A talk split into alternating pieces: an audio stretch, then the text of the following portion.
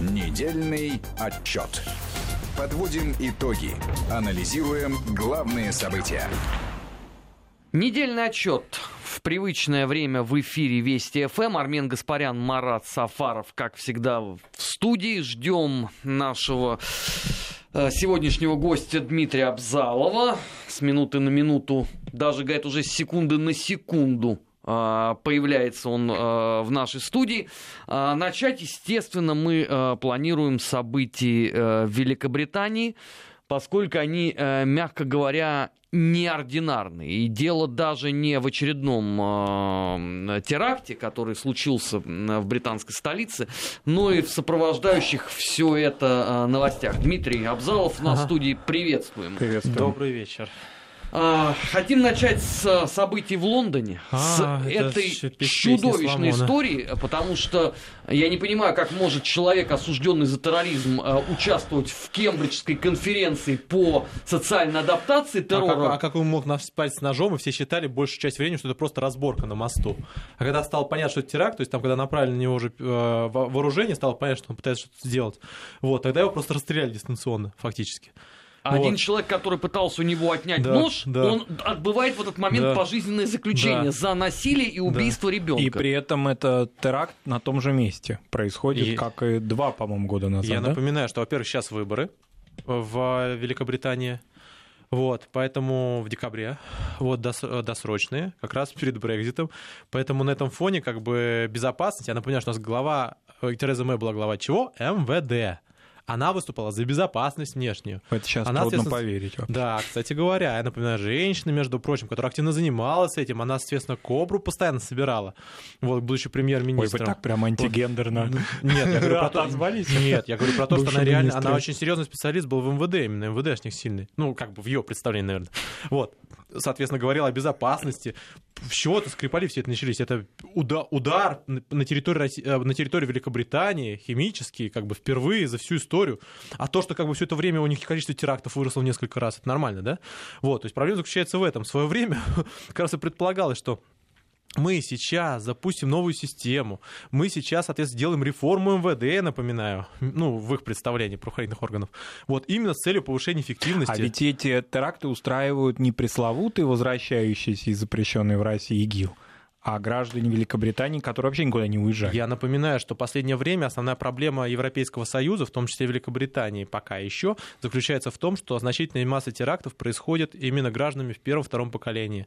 То есть происходит социализация. Я напоминаю, что решение по выходу из, Великобрит... из Европейского Союза было принято не на основании сирийских мигрантов. Есть это большое заблуждение. Это началось задолго до этого. То есть там основание было именно восточноевропейская миграционная э, волна, которая как раз и Великобритания пыталась ограничить. Я напоминаю, когда в вступили страны Восточной Европы, некоторые, они долгое время не могли э, перемещаться, например, в Великобритании отдельно из новых членов. Поскольку напомним, да. что для того, чтобы посетить Великобританию, требуется не Шенген, а дополнительная виза. виза.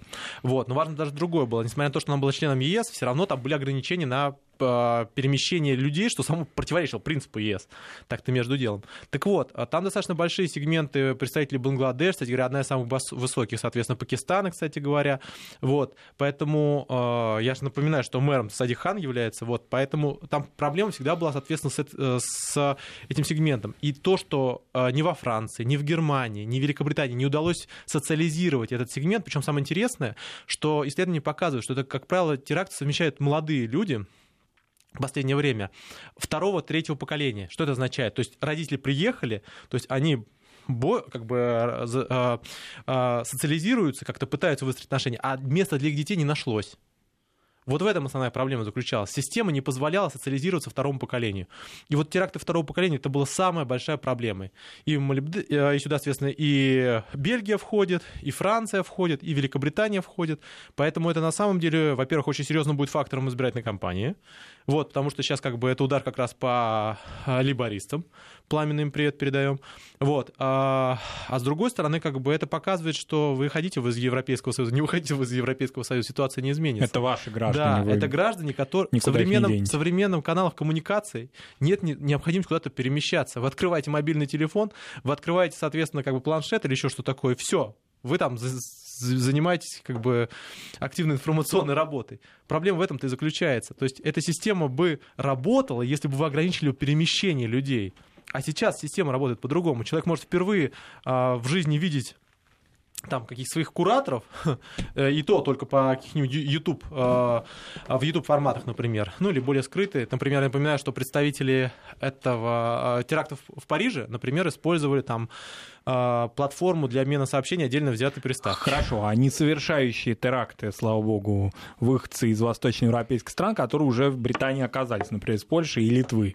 Что с ними будет после Брексита? Вопрос, какой будет Брекзит. Если Брекзит будет- будет без сделки, то будет очень трагичная ситуация, потому что с формальной точки зрения они будут приравнены не просто а, Я напоминаю, что у разных стран, в Великобритании такая же система, есть разные уровни. А, В принципе, есть разные уровни интеграции. Есть, например, а, например, граждане США на территории Великобритании в более комфортных условиях находятся, чем, например, граждане, положим, соответственно, Индии.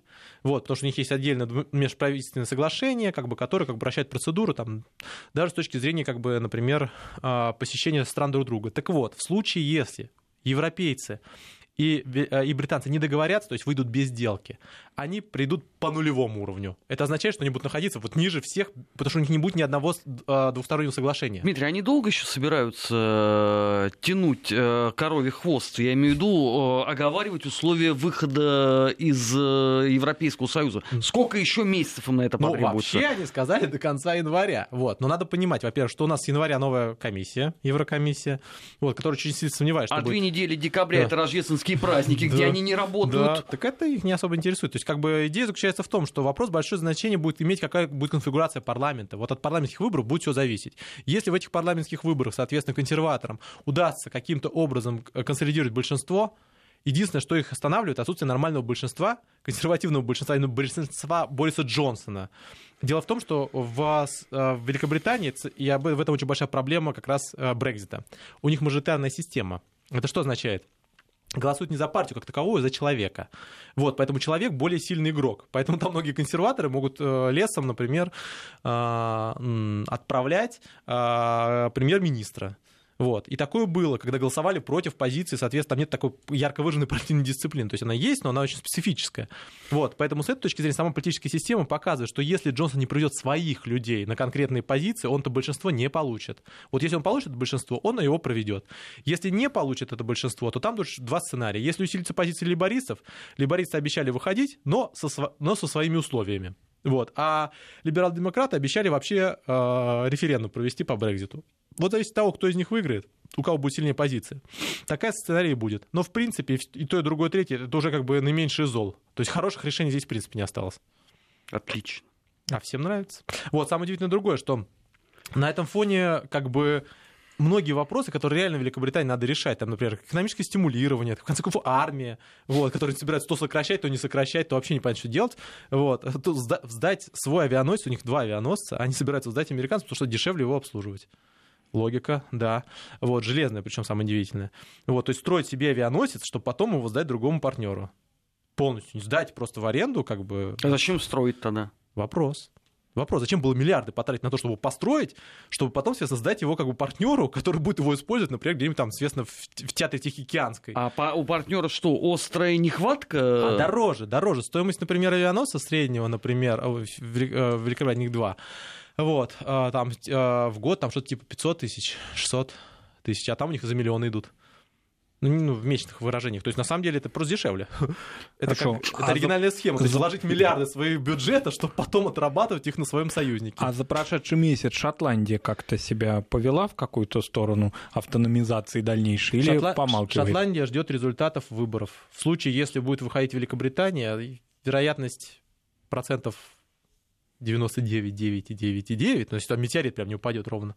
На Вот. Эдинбург. То, да, прям, прям на весь. Вот, э, то они попытаются в течение трех лет выйти. Да, но состава Лондон же сказал, что мы вам запрещаем проводить референдум. Мы уже один э, провели, а согласно Конституции там через, по-моему, пять лет можно. Да, только Великобритания, Шотландия настаивает на следующую позицию. Они-то приводили э, референдум, чтобы выйти из э, Великобритании, которая находится в Европейском Союзе. А сейчас Великобритания выходит из Европейского Союза, и приходится, соответственно, они выходят, чтобы остаться в нем.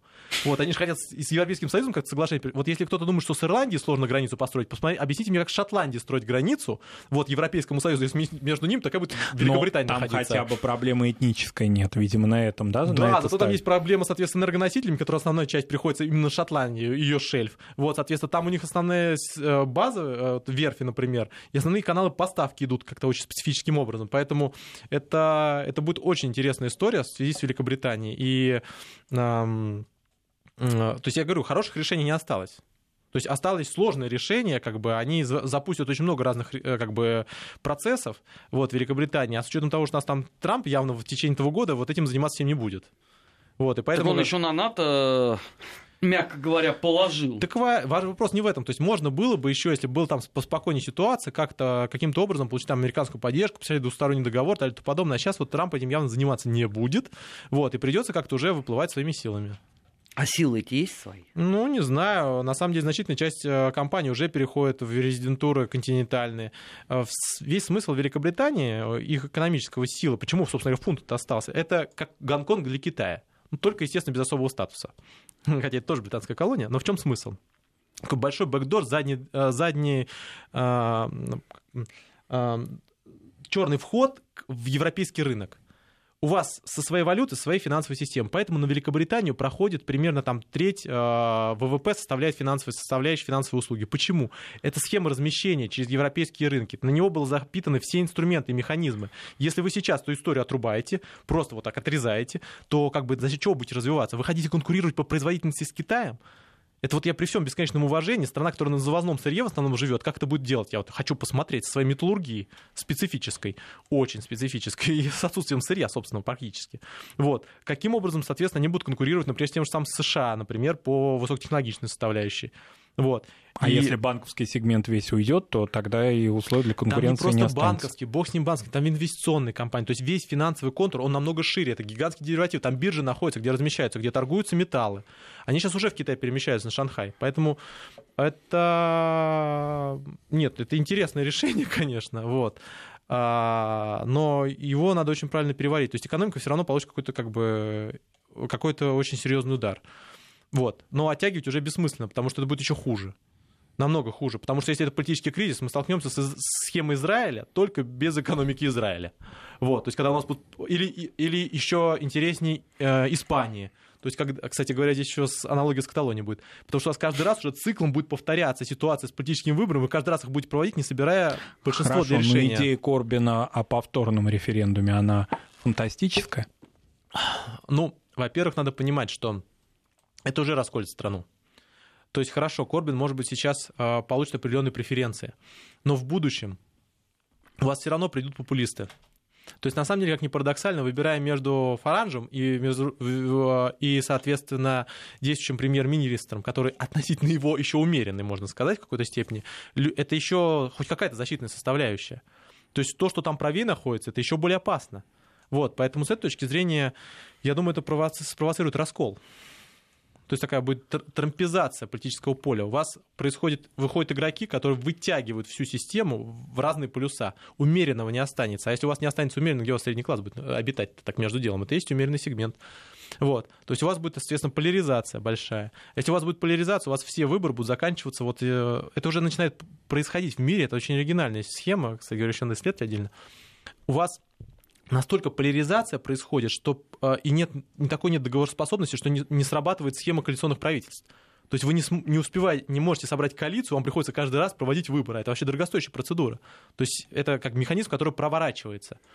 Можно сейчас уже привести примеры как раз вот этих историй, когда, соответственно, невозможно собраться. Это в парламентских республиках, а в президентских республиках, к коим относятся, например, США, к коим относится Франция, там проблема возникает с легитимностью первого лица. Но здесь и вообще вопрос о легитимности, то есть фактически тогда Так, а выход есть тогда из этой за это, ситуации? что вы неправильно проголосовали. Ну, вопрос... Или мы теперь обречены вот просто на этот карнавал Так безостановочный? это будет как в США, то есть там в суд подадут после этого абсолютно точно по нарушению конституционных прав, потому что фактически это есть нарушение Конституции. Будет трактоваться это нарушение Конституции, затащить туда еще королеву, пускай она, естественно, высказывается по этому вопросу, чтобы окончательно как бы устроить... Это все до финального Что? выхода или это сразу будет в после него? процессе. То есть, грубо говоря, это будет такая замечательная оригинальная процедура. То есть Европейский Союз, который мог бы это переварить и съесть, например, еще на середине нулевых, там подав отдельные преференции, или выдали 160 миллиардов Польше сверху. Вот сейчас все, эти лавки все прикрылись. То есть финансовый инструмент, которым всегда как бы эти вопросы все тушились, вот, он все ушел. Пока вы, вы растете, и вы, соответственно, там позволяете и Венетто, положим, в Италии зарабатывать, и, соответственно, Каталонии в Испании зарабатывать, и э, Шотландии в Великобритании зарабатывать, система растет. Но как только происходит структурный слом, в принципе, у вас все проблемы, которые раньше просто заваливались деньгами, они начинают выступать. А их очень много в Европейском Союзе. Он, собственно говоря, создавался для того, чтобы замикшировать все эти проблемы. У них есть территориальные споры. Территориальные споры, причем между Францией и Германией. Между Германией, а, соответственно, и странами Бенилюкса частично. То есть, на самом деле, там очень много разных внутренних проблем, которые закрывались вот этим европейским проектом. А теперь все начинают заним... Э, задаваться вопросами, а нам-то от этого что? Вот в этом основная проблема. Сейчас там право у нас пришли, естественно, в, Гер... в, это, в Греции относительно недавно. Вот, то есть много разных историй происходит, как бы, и пока этот европейский проект не переформатируется, не, при... не подстроится под новые реалии, это будет эрозирующий процесс. Его нельзя будет удержать, это будет у вас падающий домик. Ну хорошо, сейчас Польша заявила о том, что у нас своя позиция, мы хотим проходить реформу суда. Вот вы на них ответили санкциями, они как бы все равно дальше продолжают делать то, что они хотят. Прибалтика заявляет, потом, естественно, Испания заявляет, надо как-то на Каталонию реагировать. У вас в одной стране глава Каталонии, Пучдемон, скрывается от члена Европейского Союза из другой страны. На него выдали, соответственно, предписание, а его Бельгия не выдает. Оба члены ЕС. Какая позиция по Каталонии? Очень простая. Испания неделима. Понятно. Но если Испания неделима, тогда высылайте, пожалуйста, преступников.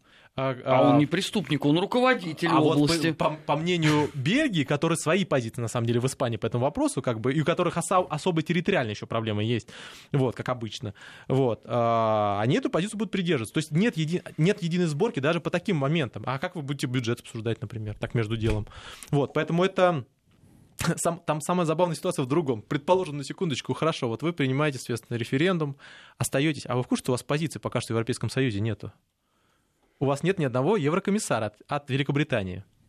А зачем там нужны еврокомиссары, если они выходят? А вот если они не выходят, у них же нет ни, кво, ни а, там схема квот распределения, да, от каждой страны представляется, есть представитель в Еврокомиссии. Но в Европарламенте да. они есть. В Европарламенте нет, а в Еврокомиссии их нет. Для них даже позиции нет. Ну, шотландцы будут сидеть, да, какая отлично. разница? Просто придумать отдельную позицию, как бы это же будет оригинально. То есть схема заточена была для, под то, чтобы из Европы все вышли. А получается забавная ситуация. В Европарламенте есть представители э, Великобритании, а в исполнительном органе нет представителей Великобритании. И Великобритания получила то, что она хотела. Она представляет свои позиции в этом, то, то, о чем она обижала. Она представляет свои позиции в Европарламенте, но никак не может не влиять на европолитику. Потому что у них в исполкоме никого нет. От слова совсем. Ну, потому что думали, что они все-таки, извините за выражение, уберутся до так вот, э, обозначенных так сроков. Вот, вот в результате все это забавно происходит. Есть они обязаны проводить выборы, устраивать там всю историю. Туда происходит партия, соответственно, против участия в Европейском Союзе. Они приходят раз в Европарламент, говорят, мы против этого всего становимся, а им кивают оттуда сверху с э, Еврокомиссией, говорят, да, да, точно, мы об этом знаем, поэтому вот здесь позиции для вас нет. Супер, классно. Вот за что боролись, вот к чему и пришли. Сейчас еще заставят выплачивать, соответственно, эти взносы за следующий год. Это будет очень совсем забавно. Так, я не понял. Хорошо, а если э, Шотландия выходит из состава Великобритании, но остается внутри Европейского Союза, то и вообще кукиш с маслом в европейских структурах обламывается? Я вообще, Слав, представляю, как эта система будет работать. Во-первых, э, схема приема новых членов а, в... Она же очень долго. Да, во-первых. Нет, она не может стать правоприемником. Что за правоприемственность Великобритании, если она еще существует, Великобритания? Вот, без нарушения Конституции будет сложно делать. Конечно, сама схема выхода, она очень специфическая. То есть, как бы, э, то есть получается, что если вы подаете выход от всей страны, от Великобритании, вы подаете от Шотландии в том числе, то есть, на самом деле, там столько всяких веселых вещей будет в следующем году. Вот это... Ну, то есть, где-то лет пять она должна, как Северная Македония, подождать. Я напоминаю, что весь список забит на вступление в Европейский Союз. Все, никого не там принимаем. Босния и Герцеговина, Там Босния и Герцеговина да? э, крайне, и то его, и эту позицию не было, не было принято. Вот Северная, Северная Македония. Македония, их даже поставили на стопы. То есть, Хотя они крайне... даже референдум да, провели по этого. переименованию. Вот. А за ними еще Сербия, как минимум, там стоит. То есть, как бы, если там здесь там, с Украиной со всем остальным, которых, естественно, тоже никуда не возьмут, то есть, там дальше уже, там, чем за 10 лет. А как в Шотландии будет находиться, в чем она будет находиться, в каком пространстве, если она выйдет из Великобритании, не войдет в Европейский Союз. А нельзя ее как-то по она блату год, она, она год будет подписывать соглашение только со всеми членами как Европейского находившуюся в ЕС. Вот это хороший вопрос. А так, как... хорошо, а Англия не может выйти из состава ЕС без Шотландии? Не может. Оставив она... ее, так сказать, местоблюстителем престола. Нет, для этого надо сначала Шотландию вывести из состава Великобритании. Как она выйдет без, без, без члена? Короче, это... Ну, так она же как раз все равно референдум сейчас будет проводить. Ну, ну заранее договориться говорится о результате. ага. Короче, это вообще будет очень, на самом деле, забавно. К вопросу о том, что это ко всему этому привело как раз отсутствие политической воли возможности как бы там до конца идти.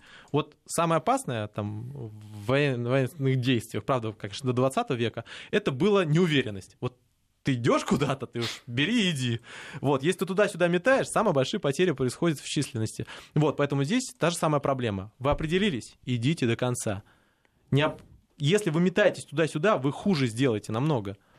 Непоследовательность это самое опасное, что есть. Но Борис Джонсон и проявляет последовательность. Да, но перед этим, соответственно, два премьера, консерватора, как бы э, благополучно как бы стучались в открытую дверь. Долгое время. Если бы это решение было принято сразу же, как бы пластырь был быстро оторван, тогда бы никакая Шотландия, ничего бы это все можно было бы преодолеть. А сейчас каждое затягивание уже приводит там Северная Ирландия, там начинает появляться. Там, соответственно, начинают появляться другие высказывания. А можно такой фантастический вопрос, но на самом деле он обсуждался и в соцсетях, и многими нашими слушателями. Может ли в результате всей этой конфигурации измениться статус королевской власти в Британии? Приобрести она какие-то иные функции, Вот, чем а на самом деле мы тут, э, в Великобритании сейчас происходит колоссальный скандал. Так, вы, вы сейчас Кромвеля нового накликаете таким Стоп. образом. Ага, с. Нет, а, сейчас происходит ко- колоссальный скандал в Королевском дворе, как мы знаем, да, соответственно, там обвиняют, э, собственно говоря, Принца брата. Эндрю, да. Вот, э, он, соответственно, фактически выходит из семьи королевской, что сам по себе интересно на это посмотреть, то есть как бы он остается физически как бы родственником, но он королевской семьи, то есть э, перестает исполнять обязанности. Вот, за, соответственно, там связи с Эпштейном и так далее и подобное. Вот, Ну, давайте уж прямо скажем, за связи, в общем... с несовершеннолетними. Да. Вот, э, соответственно, из-за этого скандал. Причем самое удивительное, что он уходит не из-за этого, из-за того, как он потом в интервью дал с BBC, пытаясь оправдаться. Это просто было оригинально. Вот, очень было весело. Все, кто занимаются, послушайте это выступление. И фактически не за его связи, да, а связи его со знакомым, который имел эти связи. Да, так вот он решил это все рассказать на BBC, как бы сделал еще хуже, потому что он сказал, что как бы он всегда гордится таким знакомством, объяснял, почему он, не, э, почему он во время приезда не ночевал. Короче, это, это вот, если вы хотите реально разобраться, как устроена шизофрения, вот вы почитайте это интервью. Вот, потому что как бы человек сам проти- себе противоречит в моментах. Вот, но вопрос не в этом заключается. А, таким образом, конечно, это серьезный удар по Королевскому дому, и им придется определяться бороться за Шотландию, не бороться за Шотландию, поддерживать референдум, не поддерживать референдум. Попытка уйти вот над схваткой, все, она закончилась. Они заставили главу э, а, парламента встать на сторону одной из сторон, и они заставят э, королеву встать на одну из сторон. Прекрасные перспективы нарисованы для Конституционный монарх, Великобритании. если это отметить. Да, на ближайшие, скажем так, э, несколько месяцев. Но я так понимаю, что эта музыка э, будет звучать еще достаточно долго, потому что там еще есть фактор Северной Ирландии, о котором сегодня уже тактично стараются не вспоминать. Недельный отчет э, в эфире Вести ФМ. Армен Гаспарян, Марат Сафаров, Дмитрий Абзалов. Сейчас в эфире выпуск новостей, после него продолжим. Не переключайтесь. Недельный отчет. Подводим итоги. Анализируем главные события. Не работающий. 17 часов 33 минуты в российской столице. Недельный отчет в эфире Вести ФМ. Армен Гаспарян, Марат Сафаров. У нас в гостях известный российский политолог Дмитрий Абзалов. Дмитрий, на этой так неделе известный. опять заговорили о переговорах по газу между О. Россией и Украиной. Ну, у нас как близится Новый год, так обязательно Смотрите. это как салат оливье и Смотрите, на переговоры самом деле, по газу. самое забавное, знаете, в чем заключается? Что в ближайшее время, в ближайшие полгода у нас будет, соответственно, газовым календарем. Почему? 2 декабря запускается «Сила Сибири». Будут участвовать первые лица по телемосту. То есть это, следующий, это понедельник. Потом, в следующем году, 8 января, запускается «Турецкий поток».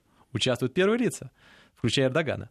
Вот. Потом, а, в апреле А венгры уже подтвердили на 8 января? Они же хотят подсоединиться к турецкому потоку. Отдельно турецкий поток, две ветки, потом, соответственно, идет балканское направление, вот, и там балканский тоже отдельно будет запускаться.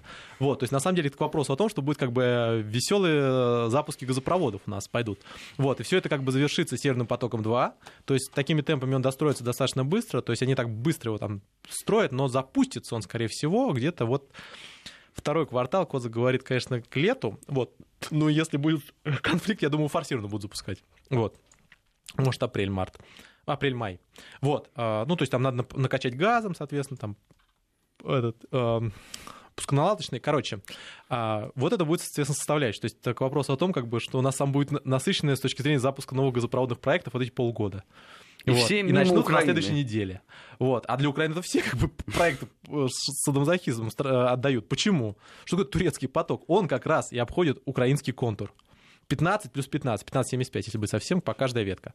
Вот. И он проходит, обходит Украину, вот так вот проходит как раз по этому направлению и перерубает все остальные точки поставки за Украину.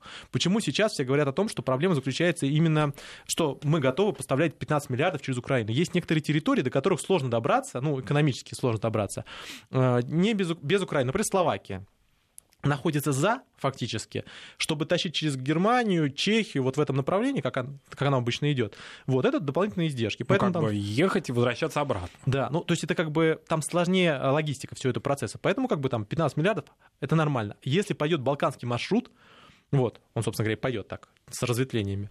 Вот, это, конечно же, очень серьезно как бы перерубает именно вот эту конкурентную способность Украины. Э, Выступ, выход к уникальным потребителям, которым сложно добраться по-другому.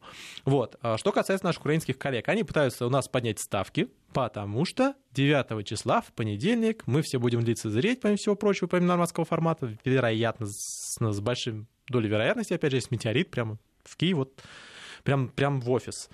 Вот. а, не упадет, то, возможно, двухсторонние переговоры, и частью этой переговоров э, и нормандского формата, то есть многосторонних, украинская сторона, не мы, не только мы, точнее, украинская сторона особо настаивает, хотят сделать энергетику.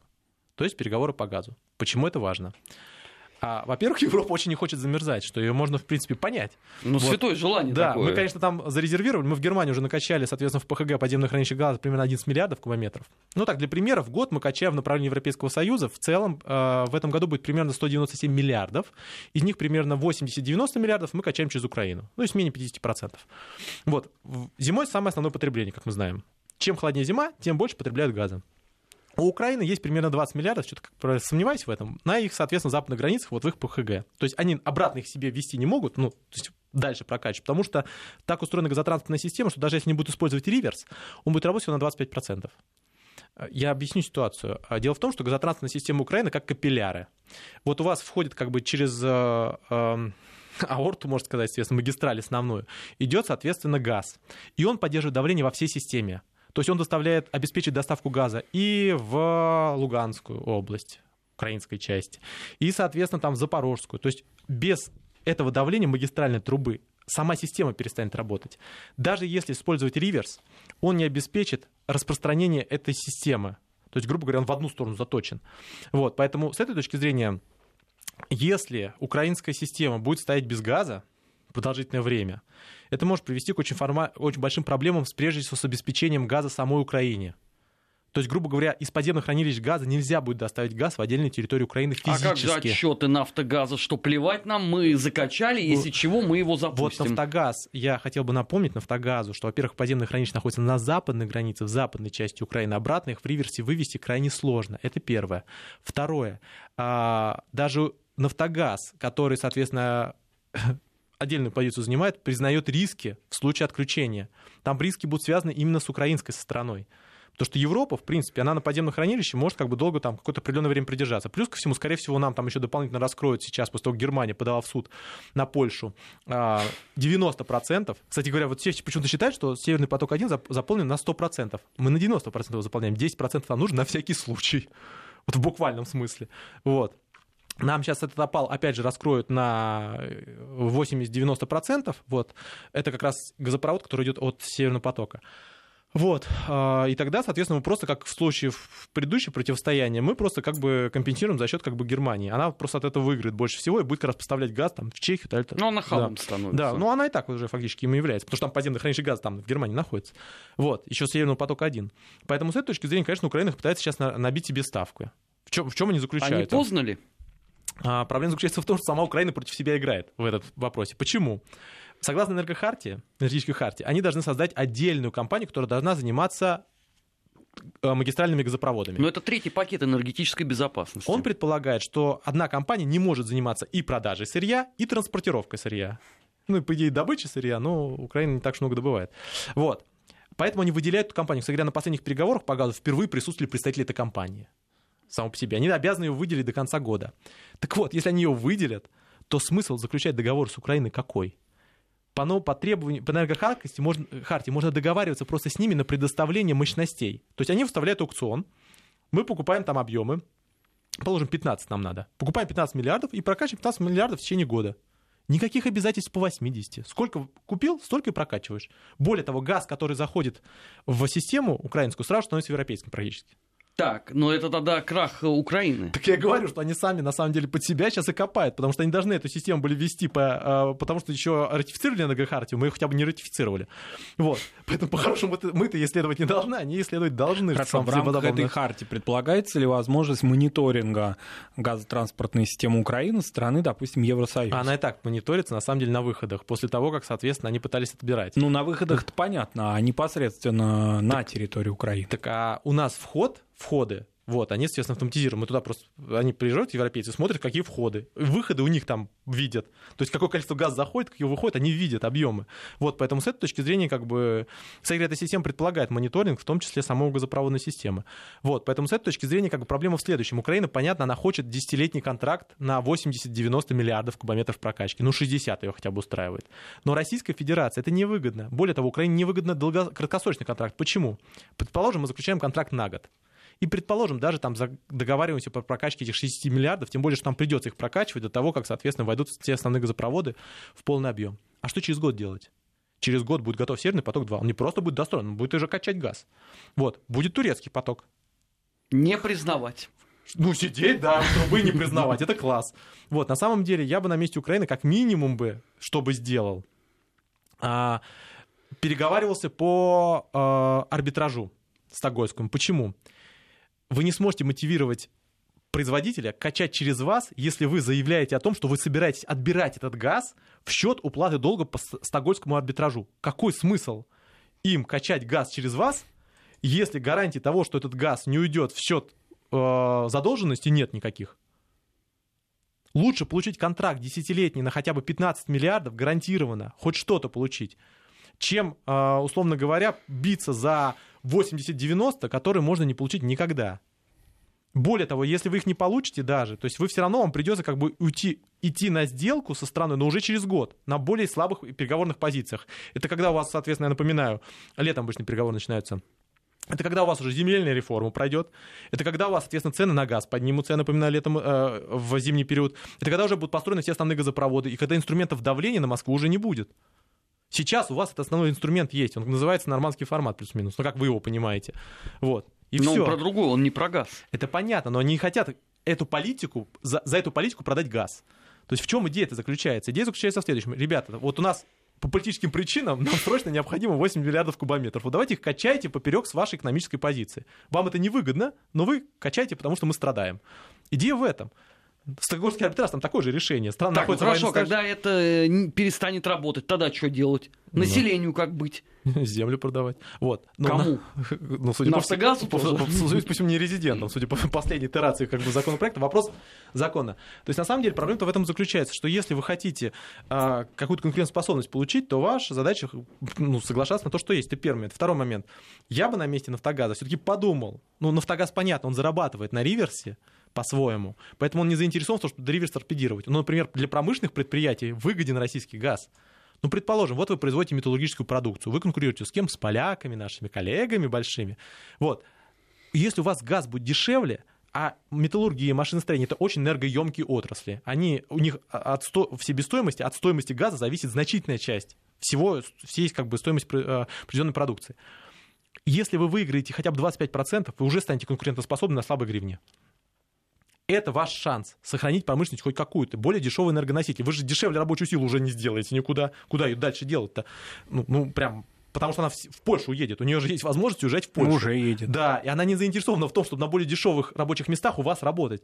Если бы у вас не было бы, кстати говоря, этого э, Евровиза, без виза, тогда бы вы могли бы этим еще заниматься. А сейчас вы сами закопали свою экономику. Вы дали возможность людям выезжать за, э, на да рубеж. и до Евровиза, собственно, были Да, но тогда было сложнее это делать. Сейчас да. тебе надо просто приехать. Более того, ты не официально не оформляешься, а, следовательно, можешь зарплату получать более высокую, но с точки зрения как бы без оформления. Все. То есть, на самом деле, сама эта система начала убивать экономику. Когда этот Евровиз вводился, без виз, все говорили, вы за счет этой самой системы э, конкурентоспособность экономики убьете. И теперь единственный способ, каким образом ее поднять, это стоимость энергоносителя. То есть вы либо на 25% ее снизите, либо просто ее убьете. Но никому не нужна еще одна металлургия в Восточной Европе. Да никому нужны трубы, которые поставляются на российский рынок. Кому они нужны? А, соответственно, с эти вертолетные двигатели для Российской Да Федерации. вообще Евро- Европе не нужна индустриальная Украина, Так прямо вот, скажем. Да, так вот, Она Так только- аграрная, Да, собственно. как аграрная. Да. Нет, аграрная, может, нужна, но она не нужна такая, которая нужна Украине аграрная. Вот, поэтому проблема-то в этом заключается. Кстати, я напоминаю, что ГСМ, стоимость ГСМ, энергетическая составляющая, то есть, например, стоимость, а, там, а, а, например, ну, теплоснабжение, например, освещение, электроэнергетика, она тоже важным фактором является ВПК. У вас там на что все ездит-то? Вот, поэтому с этой точки зрения это, конечно же, очень-очень большие риски. Украине надо сейчас срочно как-то что-то делать с экономикой. Вот, потому что либо пойдет депопуляция по принципу Прибалтики, и просто народ там будет жить там второй волной, там, типа в Европейском Союзе, и все. Вот. А у вас такие будут территории, которые будут сложно реализуемы вот, с точки зрения экономики.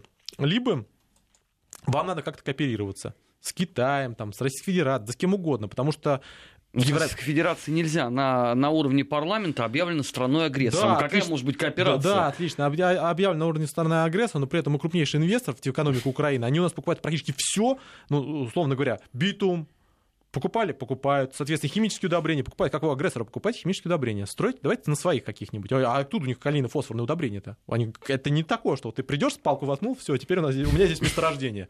Вот, я так считаю. Ну, отлично, считай дальше. Вот, соответственно, как бы вы электроэнергию у нас поставляете, тепло поставляете, уголь поставляете у нас. Вот это все как бы вам нормально, да? А вот теперь газ, это ненормально. Проблема-то в этом и заключается, что это оригинально. То есть вы сидите полностью на поставке с внешнего контура, а потом говорите, а вот, а вот за это я платить не буду. А вот это я куплю Валера за 4, там, в 7 раз дороже. Потому что он Валера, класс. То есть вы из всего вот этой опции, которые реально вам жизнедеятельность обеспечивают, выбираете одну и говорите, что вот это не так. А знаете не, ну почему? если страна уголь закупать решила через э, посредничество морей и океанов, Так я, уже я напоминаю, говорить что они Роттердам плюс, плюс, они наш уголь просто дороже себе продают. Это просто садомазохизм буквально Ну, в это. Ахметовская схема Ну, да же. а что? Кто его одобрил? Парламент одобрил.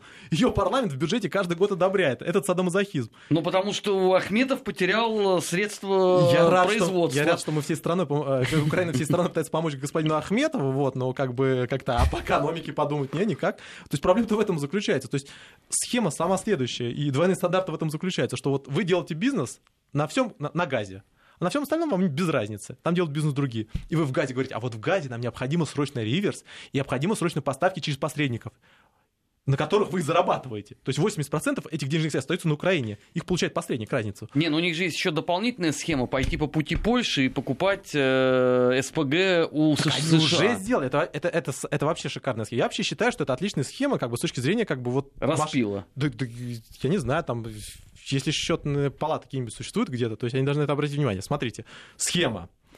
Вы нам строите трубы, Вы это кто? Это американцы. Украина, из Ага. своего бюджета. Так. Нам стоит смычку, нам, на, э, в Польшу. Мы вам за это поставляем дорогой газ. А дешевый газ российский мы себе оставим. Ну, потому что он дешевый. С ним проще металлургию запускать. А вы, а вы работаете на дорогом. На норвежском газе, на СПГ. Кон- Концепция, по-моему, шикарная. То есть Польша не По про- такой схеме даже деньги не пилят, по-моему. По- Польша не просто себе себестоимость снижает стоимость газа, она дорогой раздает на внешний контур, она еще заставляет его покупать. Это то же самое, что с этими, с углем из США или из ЮАР. Берете, заводите уголь, разгружаете в своих портах. Это при том, что вы страна, у которой есть уголь на своей территории. Вот, официально. Вот, вы просто его покупать не хотите. И все. И параллельно вы заявляете о том, что собираетесь сокращать ваши угольные шахты. Вы поставляете уголь в три раза дороже и сокращаете ваши угольные шахты. Это класс. Это вот круче только, по в Сирии. То есть, когда мы продаем нефть через внешний контур, но эту нефть нельзя поставить в Сирию. Отличная идея. То есть, грубо говоря, если нефть в Сирии взять, вывести, соответственно, с территории Сирии и потом обратно пытаться ее завести, но я имею в виду нефть, которая добывается в, поля- э, в- в, э, провинциях за, за Ефратом.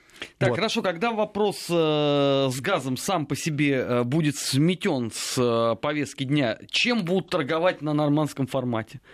Ну, Ну, очевидно же, что 9 не последняя встреча. Ну, это не последняя встреча, я напоминаю, что там уже как бы это, резолюция в коммюнике готова. То есть Но оно совсем решение. не такое, какое хочет Зеленский, судя Да по всему. хочет. Вот вопрос заключается в другом, что понятно, что он с колес просто хочет занести свои решения. То есть он хочет убрать оттуда особый статус Донбасса, он хочет убрать оттуда, соответственно, амнистию всех против всех. Вот я напоминаю, что у Зеленского сейчас 52%, то есть как бы он хотел добраться до Трампа, он до него добирается. На все 100% причем. У Трампа 42, вот еще ему десятку скинуть, как бы он будет нормально. Вот другое дело, что их не, дву, не Но двух... это 9 декабря случится. И такими темпами намного раньше. Просто хотелось бы сказать, что надо напомнить немножко господин Зеленского, во-первых, что там, во-первых, двухпартийная система фактически, поэтому там 42 это нормально, в принципе. Это не для, для Украины 42 это хуже. Вот. И второй момент, там вообще там верхние палаты есть, все такое в парламенте. Ну и Вот. потом там уже практически предвыборный период, когда можно нарастить процент. Ну, на Украине тоже Просто предвыборный там, там, там выборщики, там ты 42 процентами, 45 процентами можешь стать президентом. А здесь ситуация, при которых 40% маловероятно, что ты станешь президентом. Вот, проблема заключается именно в этом. Вот, другая система избрания, там выборщик, там в- фактически выбор происходит в нескольких штатах, в шести. По факту, в шести штатах из 50. Потому что там не определившие штаты, там основная борьба за них идет. И Вот, не как- факт, что выборщики проголосуют за того, за Кстати кого говоря, есть такая возможность голосовать. И были такие примеры, я напоминаю, голосовали против Трампа, и все, и человек даже юридически ничем не был наказан. Вот. Вопрос заключается очень интересно в другом, в том, что, конечно же, таким темпом э, переговорные возможности серьезно сужаются. То есть понятно, что Украина пытается сейчас на фоне сложной ситуации, неопределенности внешнеполитической, какие-то какие истории протащить как бы вот именно с колес. Но очень сильно сомневаюсь, что европейские партнеры на это пойдут, честно говоря. Ну, хотя бы потому, что хорошо, Украина хочет, предположим, представить что-то вместо нормандского формата, судя по тому, что предлагает Зеленский. Какую-то там систему, которая интегрирована в э, там, ДНР, ЛНР, вот, внутренняя система. Вопрос, а зачем ДНР и ЛНР на это идти? Если там не будет политических гарантий. Это самое важное. То есть политические гарантии — это самое важное. То есть без них эта система не работает. Она не работает не потому, что она там Российской Федерации не подчеркнута, а потому что конфликтология так не работает. Если вы не гарантируете политические права и военную защиту, и прежде всего безопасность людям, которые вас интегрируются, какие, почему они должны интегрироваться в вас? Вы только военной силой это можете сделать которые с Украиной сейчас некоторые сложности. Поэтому проблема в этом и заключается. Проблема заключается в том, что Европа вся прекрасно понимает, что в ближайший год будет так сказать, абсолютно полная клоунада на американском направлении. Вот, связанная с сделками, с проблемами, сложностями, как бы ничего хорошего не получится в ближайшее время. Договариваться ни с кем нельзя будет. Все будут в подвешенном состоянии. С Трампом никто не будет договариваться, с демократами никто не будет договариваться с Конгрессом. Просто потому, что до определения самого победителя, собственно говоря, эти, депо- эти договоренности не работают. Да больше, по без Вот. малого год и три месяца как минимум. Там же А еще я- инаугурация А я бы сказал, что там еще промежуточные выборы есть, которые, естественно, определять будут большинство. Поэтому, как бы так сказать, по-хорошему там договариваться очень мало, когда возможно. Поэтому с этой точки зрения, конечно, для Трампа это очень... Для Европейского Союза как бы это тоже подвижное состояние. А Европейский Союз уже чувствует эти результаты. Я напоминаю, Германия падает. Европейский Союз падает, у них экономика падает. Она сокращается, темпы роста, именно из-за таможенных пошлин. А теперь попробуйте, в Германии выиграть выборы, когда у вас низкие темпы роста, а не когда у нас высокие темпы роста, и вы не, промышленный, э, и вы не промышленный гигант. Вы То можете- есть преемница с невыговариваемой, выборы. с невыговариваемой Вот на этом. фамилией, Я- может быть, не стать преемницей.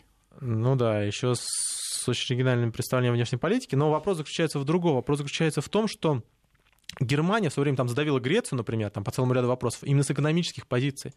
Мы за все платим, мы обеспечим основной промышленный рост, мы основной как бы интегратор этого промышленного роста. Смотрите, вы политикой платите за экономику. Вот мы вам обеспечим экономику, хороший рост, всем, соответственно, денежные средства, а вы за это, соответственно, какие-то политические решения принимаете. Все, мы так работаем. А сейчас экономика уходит. А чем вы платите? Как, как вы будете разговаривать э, с Польшей, если у вас а, нет инструмента субсидий? Вот вы каждый год их принимаете, теперь говорите, все, ноль. А теперь давайте договариваться. Потому что а что это с вами будут договариваться? Проблема-то в этом и заключается. Вы убираете эту составляющую часть. И все прекрасно понимают, что либо сейчас придумается какой-то новый формат взаимодействия, либо как бы кто потом будет разговаривать, например, с той, с той же самой Францией или Германией. Трамп уже поперек как бы всего в Западной Европы сразу в Польшу едет. Зачем договариваться с Германией? Не видит смысла. Вот, проблема в этом-то и заключается, что если э, ядро Европейского Союза хочет сохранить свои позиции, то надо либо экономику супермощно наращивать, таких опций нету, сейчас это не видно, либо, соответственно, новую политическую инициативу двигать, там разновекторная интеграция, еще что-то такое, но так система уже не работает. Но пока мы видим эту новую внешнюю политику только в разрезе высказываний Макрона и ответов в его адрес, Но соответственно. Макрон тоже, у него своя позиция, он либо перехватывает, он либо внешнюю повестку делает, либо, соответственно, его внутренняя повестка съест.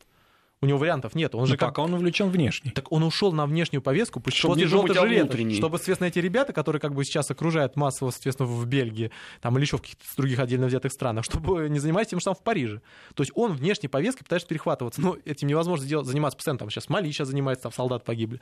Вот. А, Поэтому а, проблема-то в этом заключается, что либо вы сохраните какую-то сильную внешнюю позицию, соберете всю эту историю, либо вы просто уйдете. Вариаций других нету. У него вариантов нету. Он не от хорошей жизни этим занимается и эти инициативы предлагает, потому что он либо их реализует, либо, соответственно, уйдет. Ну и предлагает достаточно неуклюже. Ну, какой есть. То есть Как человеку может. заставляют, его, у него горит нога, как бы, как бы земля, ему заставляют прыгать из окна. Вот он как красиво прыгает, может, он там два переворота делал, как прыгает как может. Он не от хорошей жизни прыгает, наверное.